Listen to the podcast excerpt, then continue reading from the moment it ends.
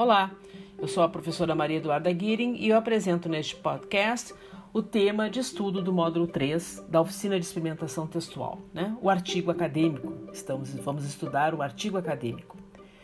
Uh, Para pensar o artigo acadêmico, a gente precisa pensar a, a comunicação da ciência, né? como, se, como, se, como acontece essa comunicação. E, na verdade, a comunicação da ciência ela se encontra no próprio coração da ciência, né? Ela é tão vital quanto a própria pesquisa. Todo esforço do cientista é desperdiçado se não forem divulgados os resultados da pesquisa, né? Que, ele, que, ele, que ele realizou. Mas para se comunicar no contexto acadêmico-científico é preciso atenção né? às convenções, as regras, as normas que regem esse domínio de comunicação. Ou seja, é preciso conhecer né, o chamado contrato de comunicação que rege as trocas de linguagem nesse contexto. O, eh, o, discurso científico ele apresenta características diferentes das dos outros discursos. Por exemplo, a, as características do discurso religioso ou do publicitário, né, ou, ou do midiático, né, que mais tarde nós, nós até vamos estudar. Uh, os contratos uh, nesses diferentes uh, domínios eles diferem porque as identidades dos que se comunicam são diferentes, né? os objetivos que querem alcançar, os temas, os meios, né? no discurso científico, o produtor do texto, né, o cientista e o leitor eles estão ambos inseridos na comunidade acadêmica. São os chamados pares, que partilham saberes comuns próprios da área de conhecimento em que eles estão inseridos. Né? Na verdade, se trata de um discurso altamente especializado. Né? Por isso, o produtor usa uma linguagem técnica e se vale de tipos de raciocínios e argumentos próprios da área, né? da, da área de conhecimento. O produtor textual e o leitor estão então no interior da academia, ou como pesquisadores, ou como, como estudantes acadêmicos, né? Uh, então, por meio dos artigos acadêmicos, né, que é o foco do estudo deste terceiro módulo, o pesquisador expõe ideias, garante a propriedade científica dessas ideias e se submete à avaliação dos pares, né? Porque após ele escrever um artigo acadêmico, né, um artigo acadêmico científico, o cientista ele vai submeter o seu trabalho às revistas especializadas, os chamados periódicos científicos, né? E essas revistas elas uh, acabam convocando, né, uh, os pares, ou seja, os outros cientistas uh, da mesma área de conhecimento, para darem pareceres sobre o artigo que foi submetido, né?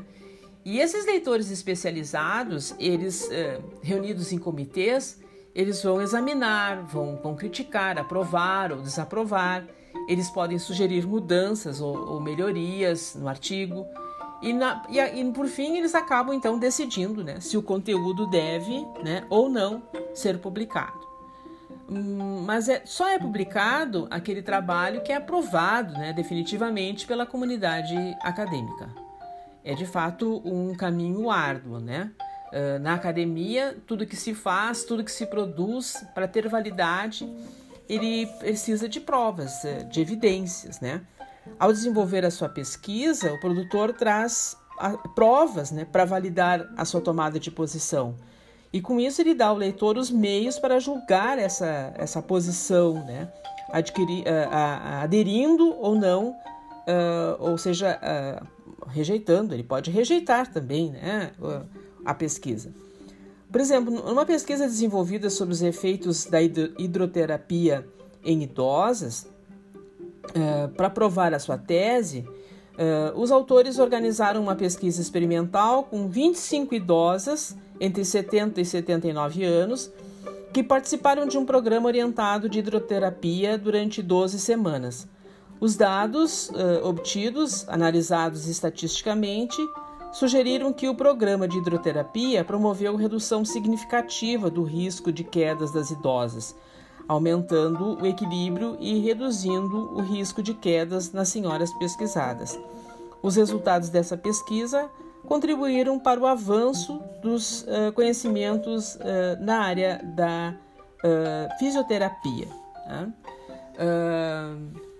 O gênero uh, discurso acadêmico científico, né, que nós vamos estudar nessa, nesse módulo 3, ele se organiza tendo em vista a metodologia científica da área de estudo né, e a necessidade de divulgação das investigações aos especialistas da área. Nas, nas diversas comunidades acadêmicas, criaram-se então normas e acordos que regulam os gêneros de discurso, de texto, né, que circulam entre uh, esses uh, parceiros dessas comunidades. Existem então entre esses parceiros né, uh, saberes comuns que permitem que se estabeleça compreensão mútua para que a comunicação seja bem sucedida. Né? Bom, neste módulo, então, nós vamos estudar o artigo acadêmico e a, suas, a sua organização em, em partes, né? Uh, não sei se vocês já leram artigos acadêmicos, talvez sim, talvez não, espero que sim, mas vocês vão ler artigos acadêmicos uh, neste módulo e nos outros aqui dessa, dessa disciplina. Então vamos lá, né? Os artigos acadêmicos eles não são obras de ficção, uh, mas eles podem ser bem interessantes.